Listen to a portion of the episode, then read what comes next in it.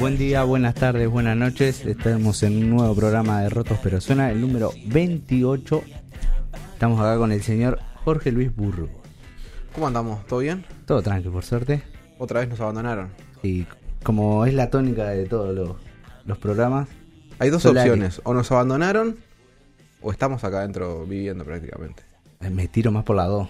Por la dos. Porque con esto de... Con razón estabas buscando carpas en Mercado Libre. Estábamos, estábamos por esa. ¿Arrancamos? Vamos. Tenemos un, un aviso parroquial para, para romper la monotonía de estos últimos días.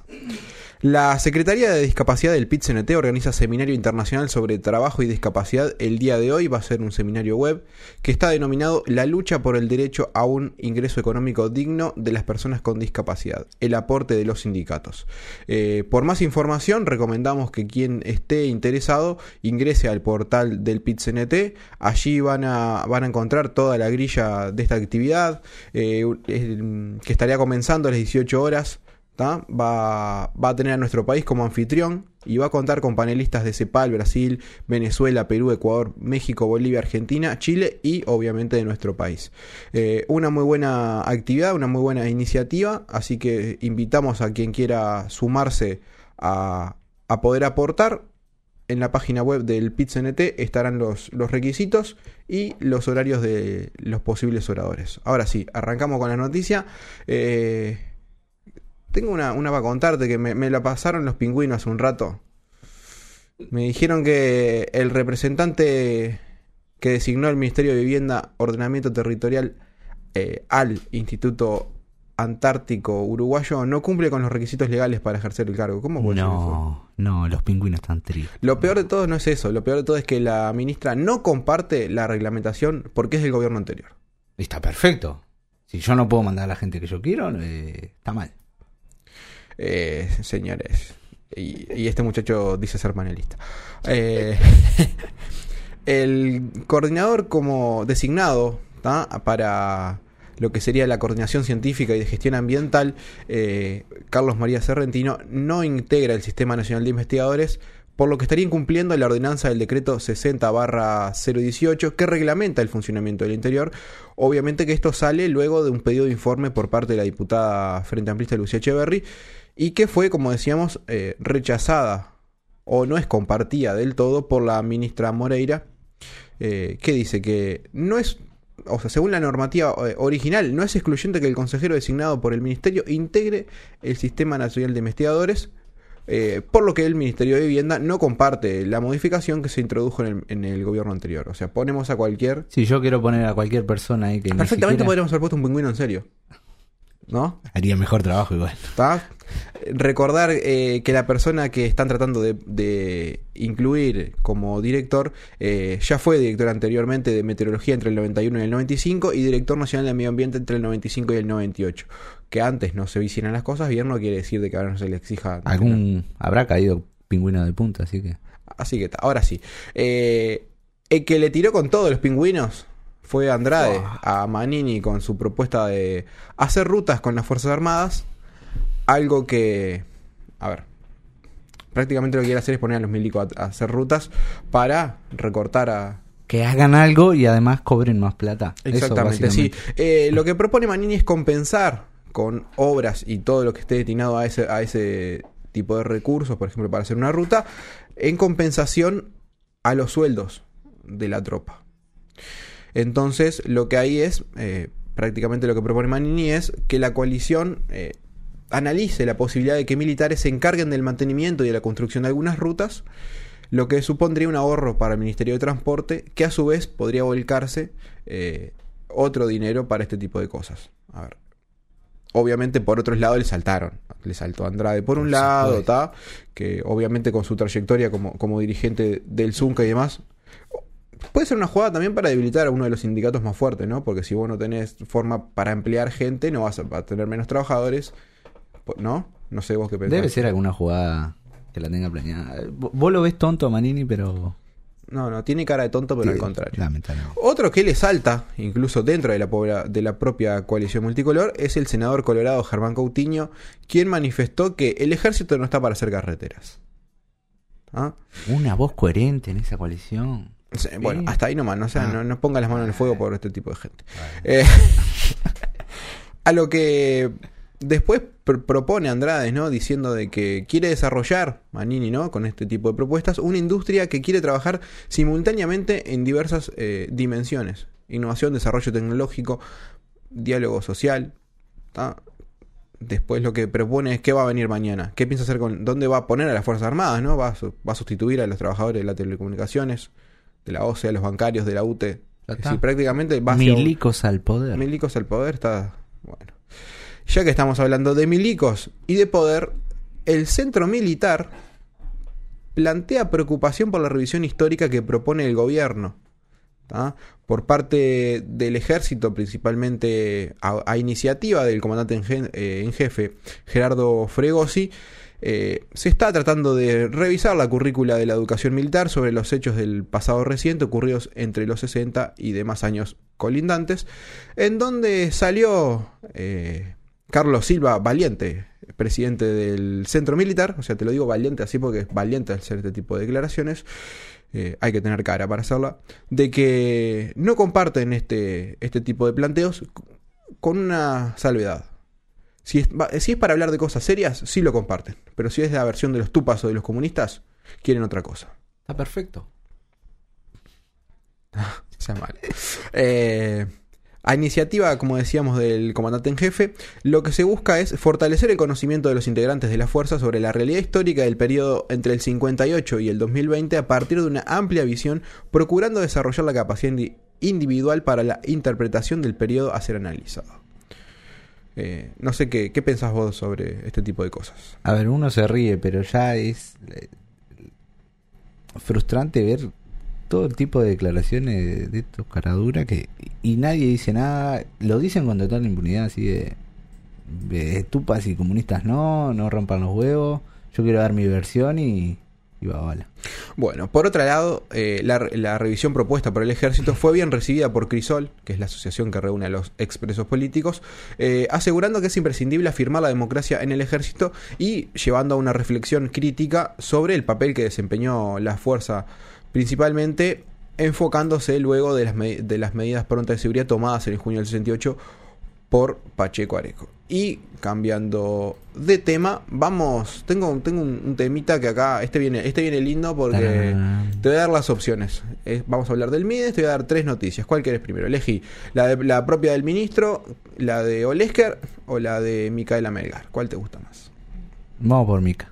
Vamos con Micaela. Mientras los trabajadores del MIDES reclaman su salario, el subsecretario está buscando otro trabajo, ¿está? Grande. Eh, Micaela Melgar, que es la exdirectora de calle del Ministerio de Desarrollo Social, trabajando en lo que es la rendición de cuentas, eh, salió a criticar el spot eh, bastante al pedo, se podría decir, que realiza el MIDES, donde sale a decir que es un momento complejo para el ministerio y demás, eh, mostrando una realidad que no es la que está viviendo realmente la gente, ¿no? los usuarios y, eh, los principales beneficiados de, de este tipo de políticas, a su vez atado a que, como venimos diciendo hace varios programas atrás, los trabajadores del MIDES siguen reclamando el impago de los sueldos, se han movilizado ya, como, como es dicho, en varias oportunidades frente a la sede del ministerio y que no hay ni una solución para los usuarios, no hay una solución para los trabajadores y el MIDES prácticamente es un barco sin timonel.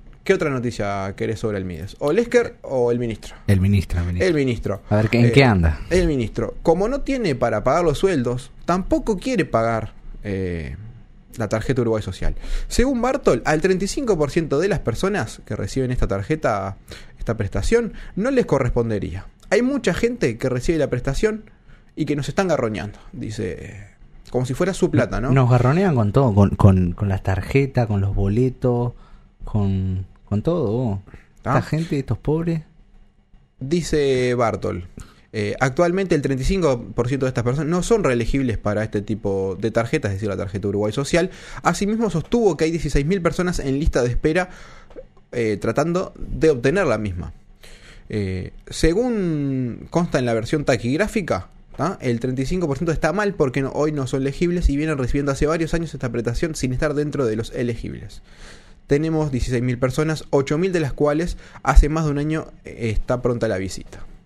¿ah?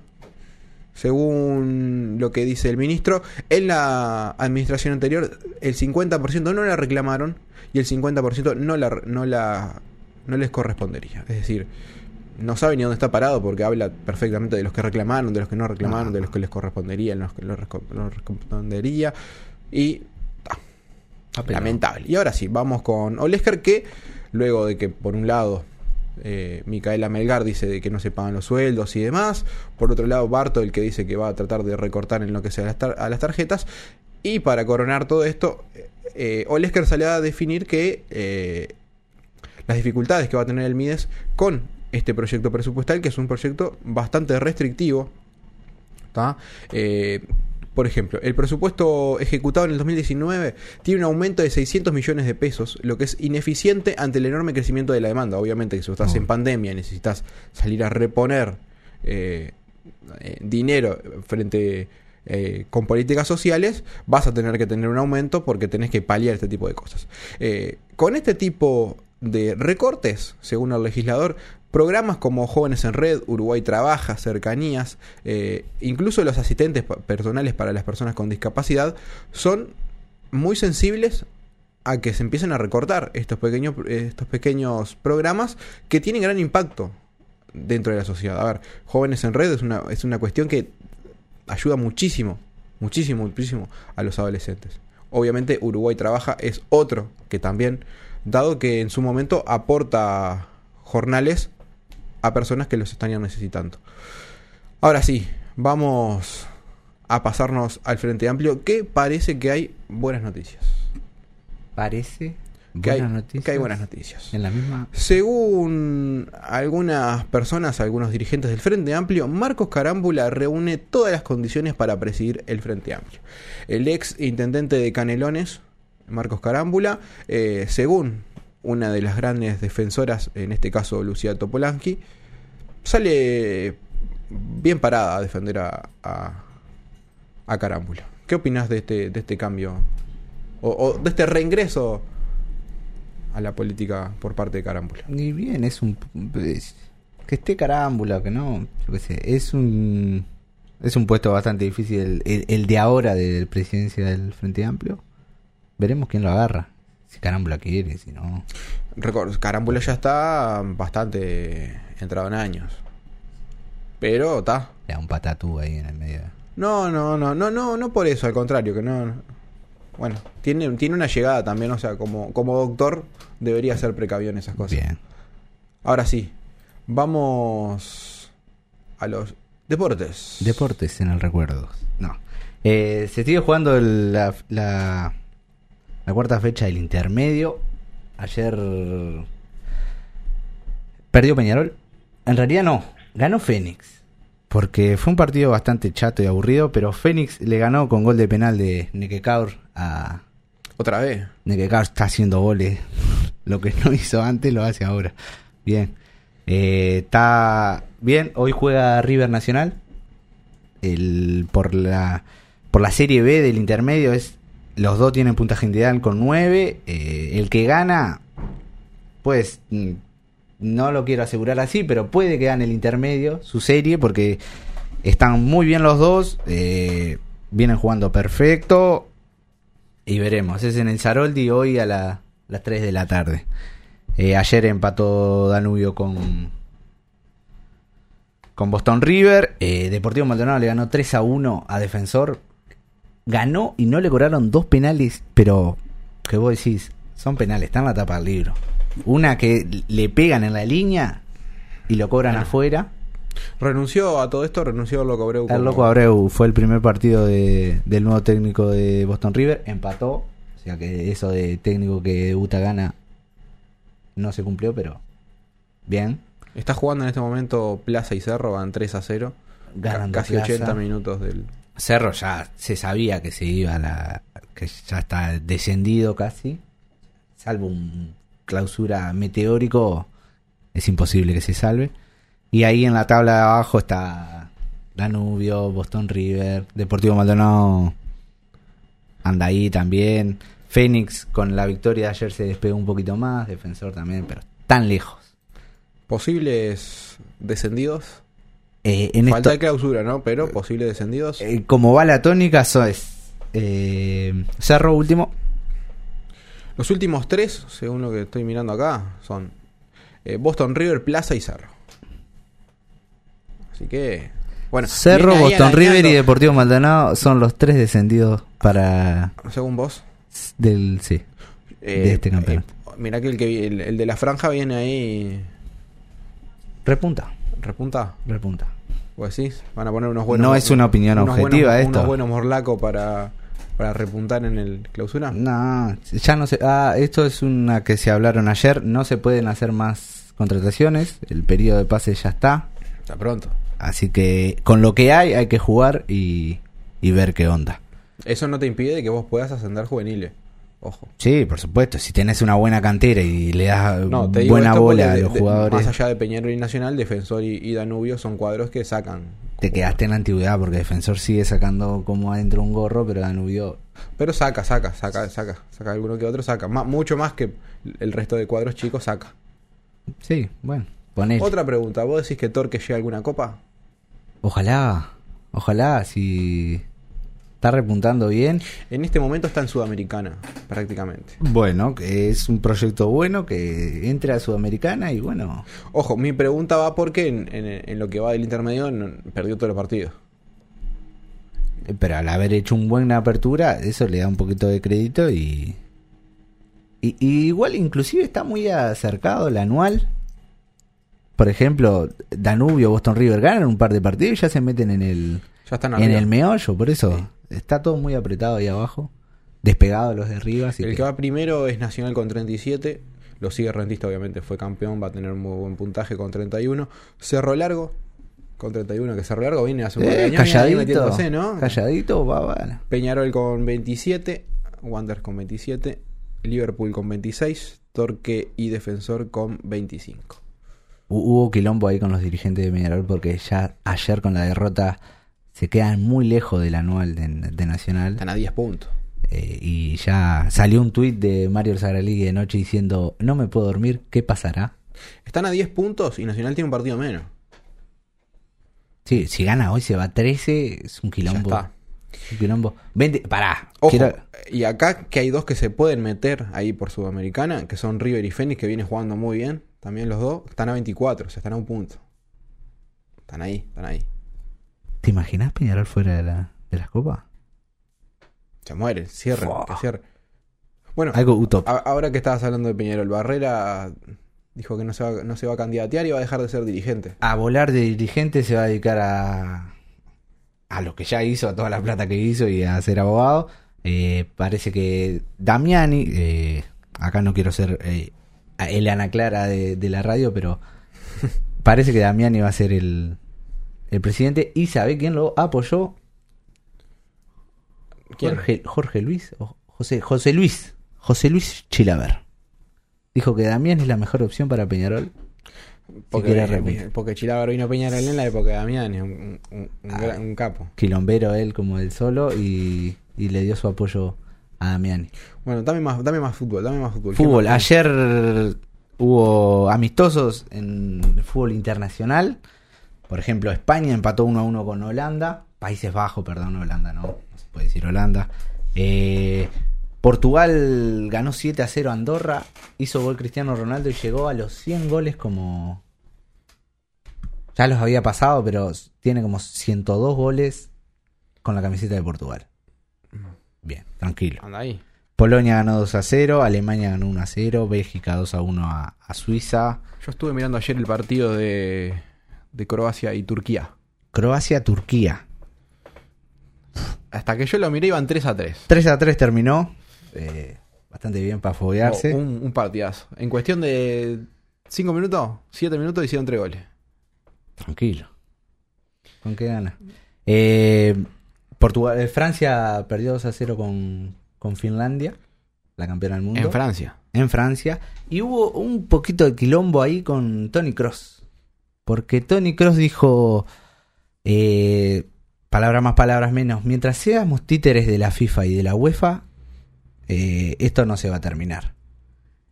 ¿Eso por qué? Porque la FIFA y la UEFA sigue poniendo fecha FIFA eh, todo el tiempo, los jugadores no tienen tiempo de recuperación. Ayer se lesionó Ake en Holanda, también se había, se había lesionado en Inglaterra Joe Gómez, así que los jugadores están medios calientes y bueno, a ver si se arma un sindicato de fútbol. ¿Cómo queda un Tony Cross al frente de la mutual? Mutual eh, de Europa, porque cada un, cada liga tiene su propio sindicato. Fuerte o no, ¿No? pero tiene su propio. Tony Cross presidente. Como que ¿Cómo Tony, te estamos haciendo campaña, queremos esa camiseta del Real. Va, vale. Eh, se sigue jugando la Liga Uruguaya de Básquetbol. De, ganaron todos los que habían ganado la primera fecha, así Yo que que van. te dije que el campeón volvía a ganar. Sí, bueno, va bien. Eh, ganó. Eh, ganó también Trubila, Hebraica. Hebraica no me había dado cuenta, está Batista. Sí. Está, no, no repunta. Urunday Universitario le va ganando 2 a 0 a, a Malvin. Y, y Nacional le gana a Defensor 2 a 0. ¿Cómo quedaría? ¿Cómo quedarían los últimos cuatro si quedan afuera Malvin y Hebraica? Que son siempre dos candidatos, ¿no? Porque serían cuadros medianamente nuevos, sin ser Aguada y algún otro. Eh, sería Urunday. La llave de Urunday Malvin va contra Trubila Hebraica. Y Nacional Defensor iría contra eh, Olimpia Aguada. Así que sería tentativamente Nacional Aguada. Nacional Aguada. semifinal. Hoy se, hoy se sigue la fecha. A las 7 juega Olimpia Aguada.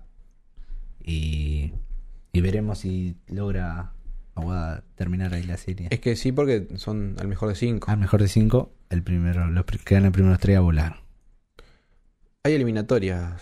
Eliminatoria juega Uruguay. ¿Qué te pareció la convocatoria de la lista? Nah, yo qué sé, en realidad no. Los de siempre, pero viste Los que se siempre. lesionaron algunos, algunos no pueden venir. Convocaron tres del, del fútbol uruguayo. El señor Alexis Rolín, Yo no entiendo por qué. Gabriel. Neves y Gabriel, Jonathan. Gabriel Neves, el Peaky Blinder de Nacional. No, bien, bien, Neves bien. Ah, Neves bien. Neves muy bien. Y Eira Zabal, de rentista. En- si, me, si, si me apuras así te pongo Neves y Razábal y Roín en, en mi, en mi top 3. No, Neves eh, int- primero seguro, pero. Eira Zabal. Pasa que en realidad va, va de tercer golero, ¿no? Se Ojo, quejó, se ojo, quejó. ya había sido jugador en la sub-20. Sí, sí. Es que prometía, pero está. Después se desvió un poquito. Se quejó Fénix de que ellos entendían de que Guillermo de Amores era el, el candidato También principal. puede ser. Y que no sé, por un tema de protocolo, porque ellos venían de la Copa de la Copa Sudamericana, la burbuja de eh, sanitaria, sí. de que tenían que hacer cuarentena y todo eso, no lo, supuestamente no lo dejaron por eso, por eso se se convocó a Irrazábal y Rolín. ¿Qué te parece Rolín? Y Rolín es porque Tavares estaba aburrido en la casa y dijo, necesito uno para llenar acá el cupo. Y dijo, o pongo, el carro no lo puedo poner como jugador más. Y pongo a Rolín que es más o menos lo mismo. Ojo, un Rolín que viene jugando en rentista. Ve, apertura t- excelente Atento. y está, y un intermedio bien. Pasa que Rolín pintaba, pintaba lindo al principio, lo, lo jodieron un par de lesiones y después nos dimos cuenta de que era una... Pregúntele a los hinchas de Boca, de Boca están todos quemados con Rolín si no hizo nada. Por eso mismo. Eh, jugamos el viernes. Jugamos mañana. Igual arranca hoy la, la fecha. Arranca hoy con Bolivia-Ecuador a las 5. A las 9 Argentina-Paraguay. Y mañana sí juega Uruguay. Bueno, lo importante, también juega Brasil mañana. Y Brasil-Venezuela a las siete y media y después Chile-Perú. Bueno, Chile-Perú. La del Pacífico. Chile-Perú está lindo. La del Pacífico. ¿Puede ser el partido más lindo de toda la fecha? Además de Uruguay. Lo que Colombia. pasa que Venezuela me defraudó bastante. Yo le tenía mucha fe a Venezuela. Pasa, Tenía- que, te, pasa que con Dudamel era otra cosa. y te daban dudas. Pero está. No, te- tenía un, tiene Argentina-Paraguay una puede ser un lindo partido también hoy. Depende de lo que quiera Messi. Sí, depende. Si le dan una mano a Messi, no tiene gracia el partido. Y bueno. Eh. Después quería mencionar ahí que se corrieron la, la ruta de América femenina. Eso me lo pidieron, por favor, de que lo hablara. Se corrió la segunda etapa de segunda edición de la ruta de América femenina y ganó la señora Maribel Aguirre del, del Fénix, del Club Ciclista Fénix. salió primera. Eh, Fa- Fabiana Granizal de Fénix también salió segunda. Dolores Rodríguez del Ciudad de las Piedras tercera. Ana Seijas, que venía bien, ganó una etapa, pero quedó cuarta. Y Joana Branco del Cerro Largo, Club Ciclista Cerro Largo, salió quinta. Así que eh, también hay que darle un poquito a los A otros, otro- a otros otros deportes. Por ejemplo, ya en el atletismo, eh, el 21 de este mes, 21 de noviembre, hay- se abre el primer cross en Colonia eh, de 6 y 10 kilómetros. Así que más se va abriendo las carreras. ¿Vas a estar corriendo calle. ahí? No, no. Ya dejé esa vida. Esa vida que te. Seas malo. Si, si, no- si todos los integrantes de Rotos pero Suena se comprometen, metemos cuando se abran las carreras, metemos una carrera. De 10, 5 kilómetros, lo que, lo que se decía, pero corremos los 5. Yo la única carrera que estoy haciendo Ah, últimamente es, es entre la cama y la heladera. Así que Así que. queda abierto para el señor Felipe, Lucas, Julieta, Jorge y yo la invitación a correr un- una carrera. Cuando se abra, obviamente, con todos los protocolos y Ahora todo eso. vienen, ahora vienen la- En el la- verano. la época de, carreras. Bueno, la, y la invitación está. Y bueno, habrá que correrla. Así como vamos corriendo, nos vamos corriendo al tema principal. Vamos con una cancioncita que la propuso Flavio el día de hoy, así que Grande. vamos arriba.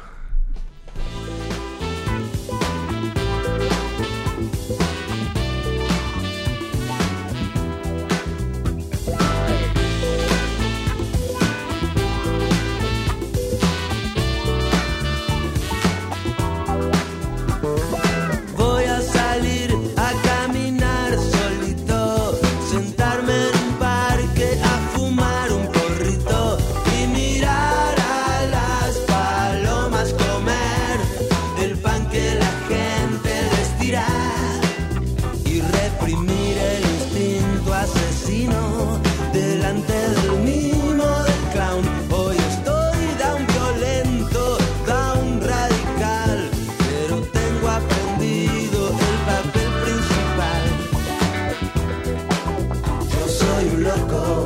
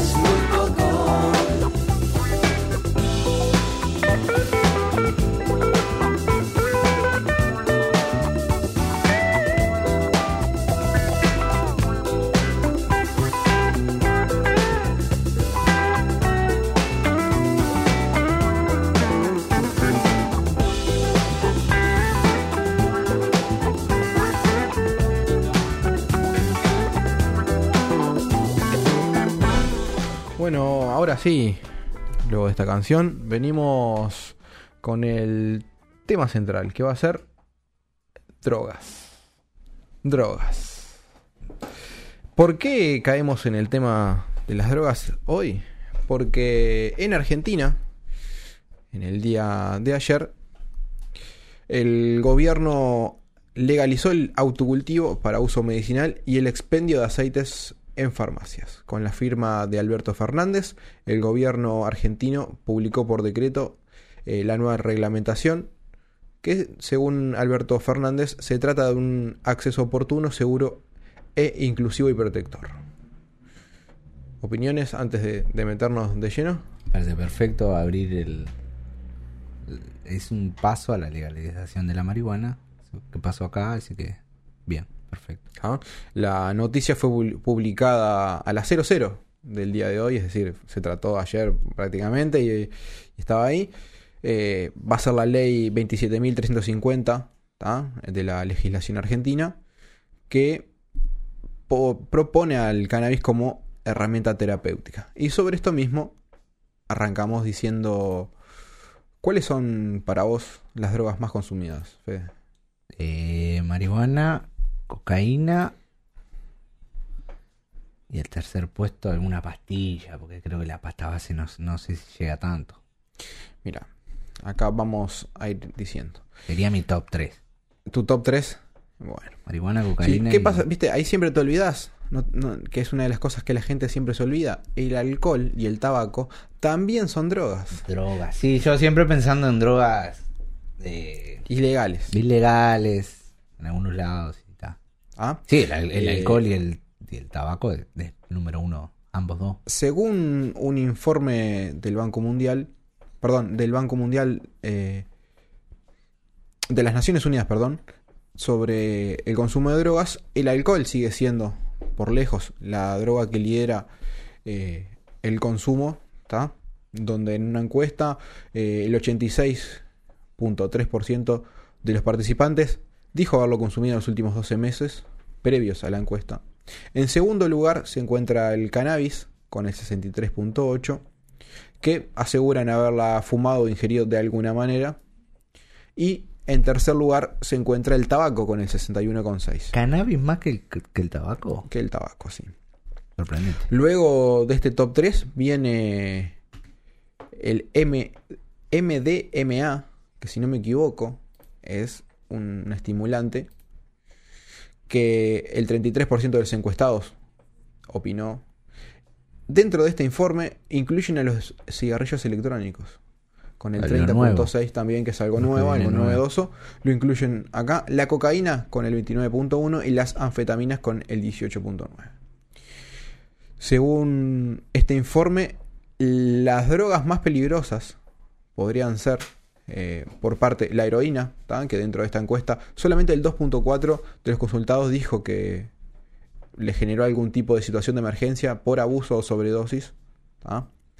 Eh, a su vez está seguido por las anfetaminas y luego por las nuevas instancias psicoactivas que son hechas de forma casera, poco salubres, es decir, prácticamente impacta fuerte, y por el cannabis sintético, que es otra de las cosas que se está tratando de trabajar. A su vez, eh, hay una cuestión también que tiene que ver, ¿no? En cómo, por ejemplo, vos nombrabas a la pasta base, que puede ser la droga de los pobres, pero la cocaína es la droga de los ricos. ¿tá? Más o menos en promedio en el mundo se gasta unos 90 dólares por gramo. ¿tá? Está carísimo, sí. El, principal lugar o principal lugar de origen es Colombia, más allá de que haya plantaciones en México, en Perú, en Bolivia, en Argentina. En, Colombia, eh, en los últimos tiempos, ha alcanzado niveles eh, de récord mundial.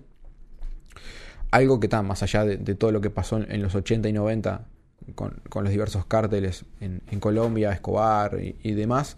eh, la droga en Colombia tiene otras repercusiones también, porque no, no tiene que ver... A ver, en los países andinos la coca no está mal vista.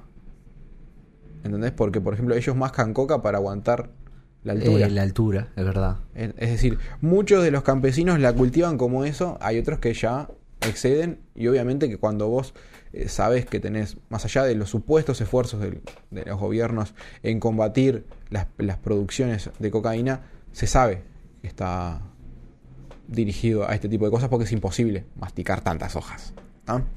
A su vez, hay otra cosa que tiene que ver también con la diversificación de las formas en cómo se dan las redes y las nuevas rutas de suministros. Pueden llegar por barco, pueden llegar por avión, pueden llegar dentro de las propias mulas.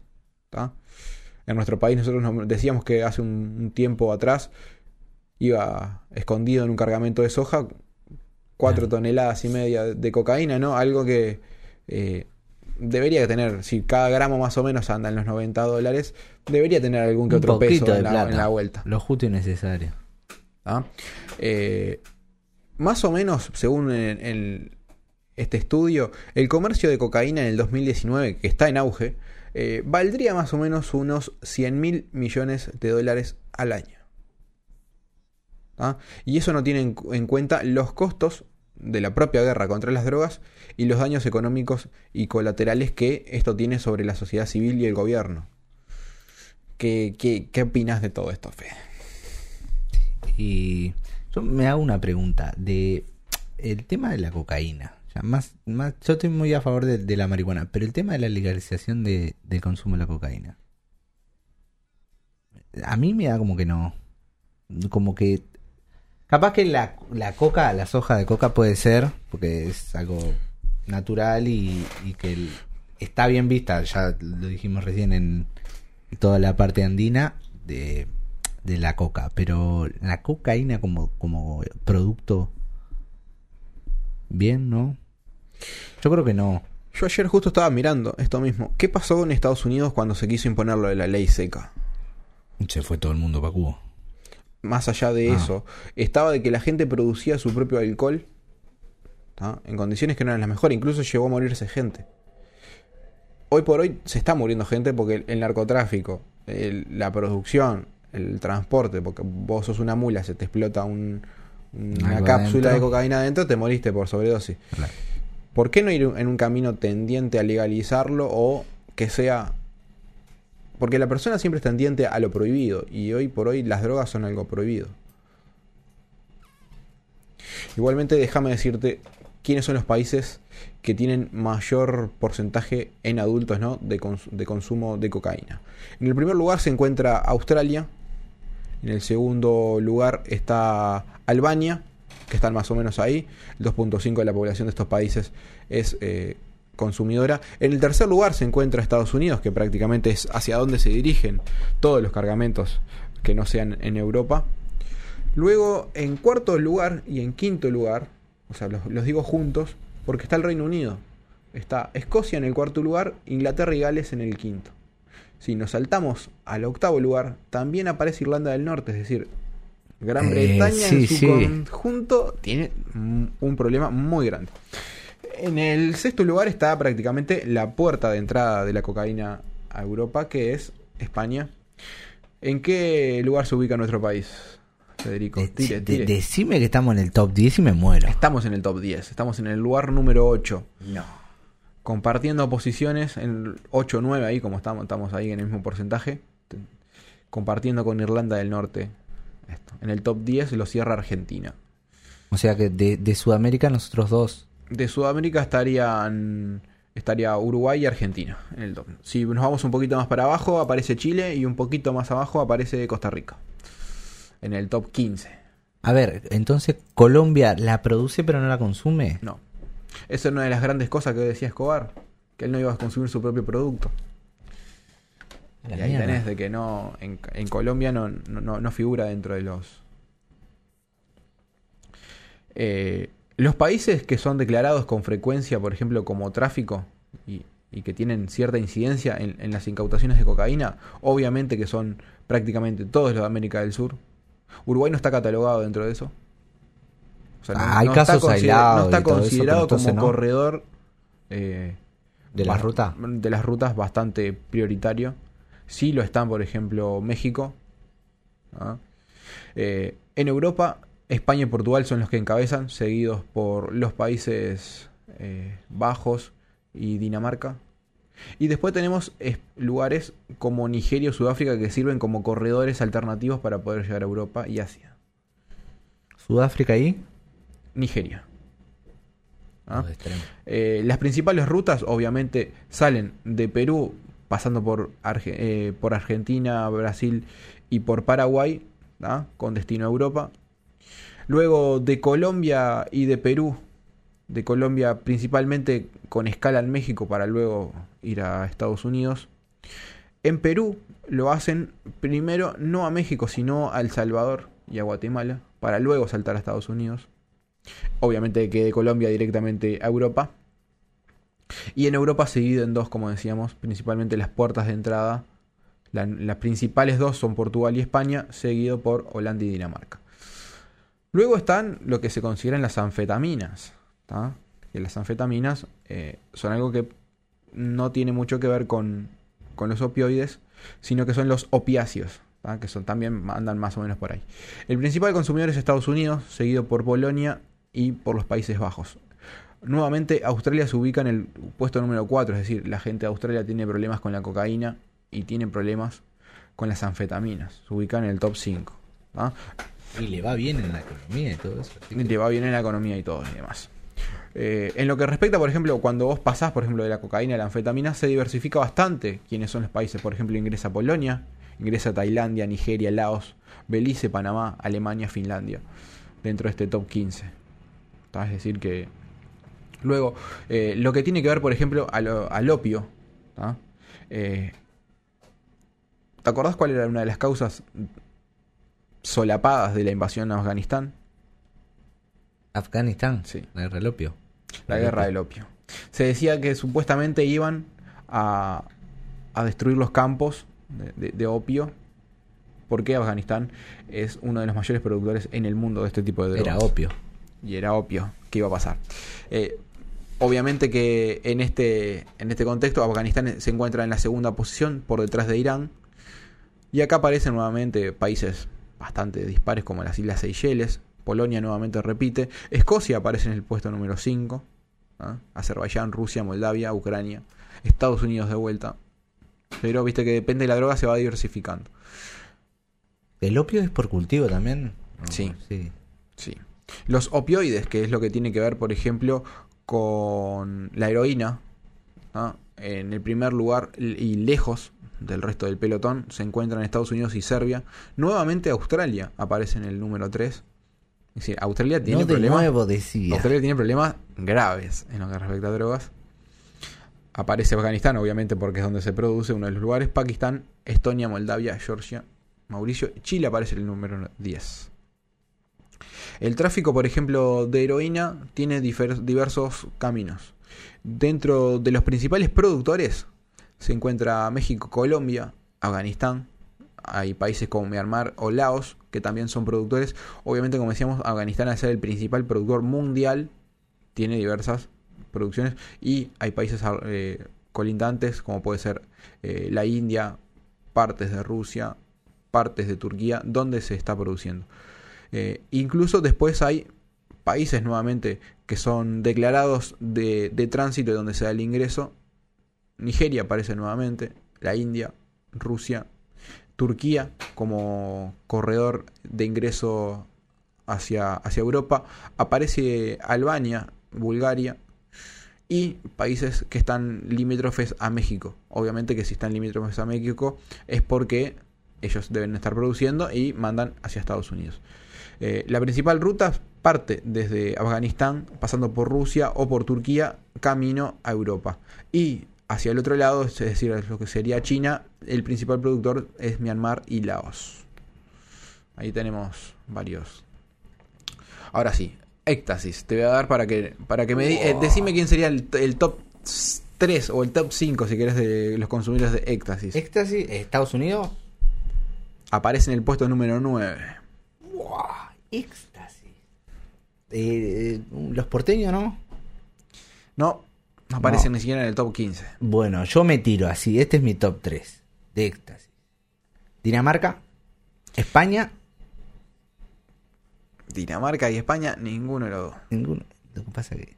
No. ¿Querés que te diga quién es el top Algunos 3? de Asia. Deben ser todos de Asia. No. En el éxtasis son las famosas pastillitas. Que obviamente es sin duda eh, bastante cercana en popularidad hoy en día está ubicándose más allá de- del alcohol y el tabaco, junto a la cocaína y la marihuana, una de las drogas que está Sí. tra- trascendiendo. En el primer lugar se encuentra, y bastante lejos del segundo, Países Bajos. En, tercer, Ah, en segundo claro, lugar claro. va a aparecer nuevamente nuestro país eh, con graves problemas de, de drogadicción, Australia. Aparece Irlanda, Nueva Zelanda, y acá aparecen juntitos de vuelta, aparece Escocia, Inglaterra y Gales. Es decir, el Gran Bretaña también está teniendo... Éxtasis y cocaína, duro y parejo. Sí, hay una gran predominancia de países europeos en este top 15. Como decíamos, aparece los Países Bajos, Irlanda, Escocia, Inglaterra, Gales, eh, República Checa, Bulgaria, Polonia, Estonia, Finlandia y Francia. Un país que destaca acá es eh, el Líbano. Líbano. El Líbano. Y ahora sí, vamos con, con la reina de, de las drogas, la marihuana. Dame tu top 3 ahora sí. Top 3. A- a- Top arriesga. Nuestro país está en el top 15, ¿está? Para que lo, para Está bien, para ¿tá? ir eh, ambientizando. Estados Unidos tiene que estar. Ahí está. Estados Unidos primero. Eh, segundo. pum, pum, pum. Australia. Australia aparece en el puesto número 9. Nuevamente anda Ah, Australia. cerca. ¿Nueva Zelanda? Nueva Zelanda en el puesto número 6. Que no había aparecido, pero. Uno que, cuando yo vi esta, esta, esta información me sorprendió por el porcentaje incluso hasta de distancia con el segundo. El 27% de la población de Israel alegó haber consumido, eso es decir, para el 2019, eh, marihuana. Es decir, se ubica en el, en el puesto número Un 1. poquito más de un cuarto. es Israel. Israel. En el segundo lugar se encuentra Estados Unidos con un 17%, Chile en el tercer eh, escalón con un 15%, Canadá bastante cerquita, casi con un 15%, Nigeria también anda ahí cerquita, Nueva Zelanda, Francia, las Islas Bermudas, Australia, España, Zambia, Chequia, en nuestro país se ubica en el puesto número 13, ¿ah? Italia y Madagascar cierran siempre por encima del 9%. Ah, el rey Julian duro y parejo. El rey Juliet. Eh, pero esta, estas encuestas son si probaste alguna vez o si lo, lo haces. Porcentaje de adultos que han consumido en el último Han año. consumido alguna vez. Ta. En el último año. Ah, bien. Ta, ta, ta. ¿ah? Hay que ser tendientes a la legalización de las drogas. No, no todas. Y hay que ver, yo qué sé, ¿Qué, es- qué es más dañino? ¿El tabaco o la marihuana? Para vos. el tabaco. O sea, comprobado de que, de que mata a la gente está. Sí, sí, sí, sí, sí. Y la marihuana, No También, porque viste esto- que- Eso es una de las cosas que estuve leyendo. No se ha detectado nunca, por lo menos no, no lo han contabilizado, una muerte por sobredosis de marihuana. ¿no te puede dar un patatú entonces de marihuana? No. Opa. Obviamente que vas a quedar medio... Sí, sí, medio, me- medio, tilinga. me- medio flojo, ¿no? Pero... flojo de papeles.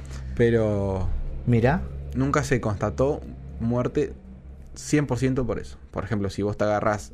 lo que pasa es no, no, por lo Obviamente que, sí te da tipo, no pega o sea, sí te da tipo otras cosas como el tabaco, por ejemplo, cáncer de garganta, de pulmón y demás. Es aportante a eso porque sumo, obviamente, no es un- algo totalmente con todo respeto, yo no entiendo a la gente que fuma. Que fuma tabaco no no la entiendo, no te pueden decir el tema de la ansiedad y todo eso, pero mm, agarrarte para otro lado. Con todas las Es como, es una... A ver, todo- toda es. cosa in- eh, prácticamente que ingresa al cuerpo extraño es, puede ser considerado... todo es droga. Todo es droga. Inclusive las pastillitas esas de La aspirina La es una aspirina droga. y todo eso. El- cualquier cosa. El mate es una droga también. también. ¿Nunca te pasó, por ejemplo, de que no tomas mate y te duele la cabeza Dolor de al cabeza. otro día? Sí. Bueno, eso es porque está como te genera como una dependencia, más allá de que no es una droga que tiene un gran impacto en el cuerpo. Pero no sentís que tomas un mate y no te sentís cansado, por ejemplo. Sí. Está. Lo mismo. Ojo, con el alcohol pasa lo mismo. El tema es que, por ejemplo, ¿por qué el alcohol y el tabaco están legalizados?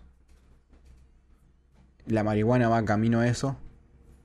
También esto va porque históricamente la marihuana fue de gran consumo, igual que el- el- todo lo que tiene que ver con el opio y demás.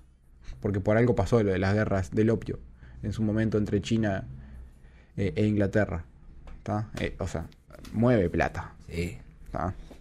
Y por algo, hoy por hoy los, los cárteles se desarrollan como se desarrollan.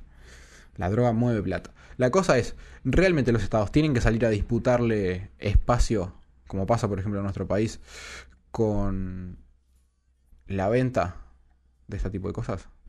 De, a poco, vamos de a poco. Primero la marihuana y después ver eh, cómo es, porque por lo que tengo entendido la cocaína es un, una mezcla de, de varias cosas que es ar- artificial.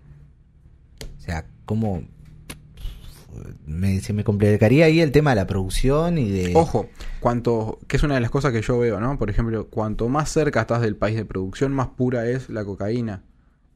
Hay un, hay un programa que se llama mm, Alerta Aeropuerto, que se muestra, como por ejemplo, cómo decomisan. Y ellos, por ejemplo, según la pureza de la cocaína, es la cantidad de pena que te van a dar. Incluso hasta el destino. Opa. Mientras más pura, menos... menos... No, más pena te dan porque es, vos lo podés fraccionar más, se podría decir. Ah. No es lo mismo, por ejemplo, el- la pasta base o el paco salen de la cocaína, pero son los residuos. Es decir, ya se llevaron el resto del producto. Y a la larga termina siendo Ah, como sí. un despojo de, de eso.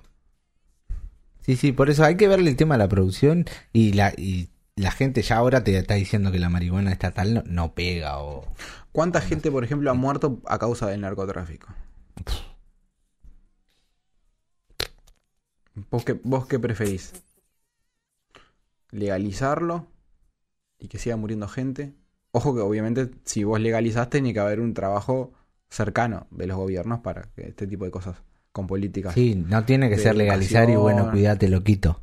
No. Tiene que haber un acercamiento. También porque la, la, la gente, bueno, acá en nuestro país, en las fiestas electrónicas en su momento se controlaba de que si la gente tenía pastillas, pasaban por el coso, las- se las revisaban a ver si eran,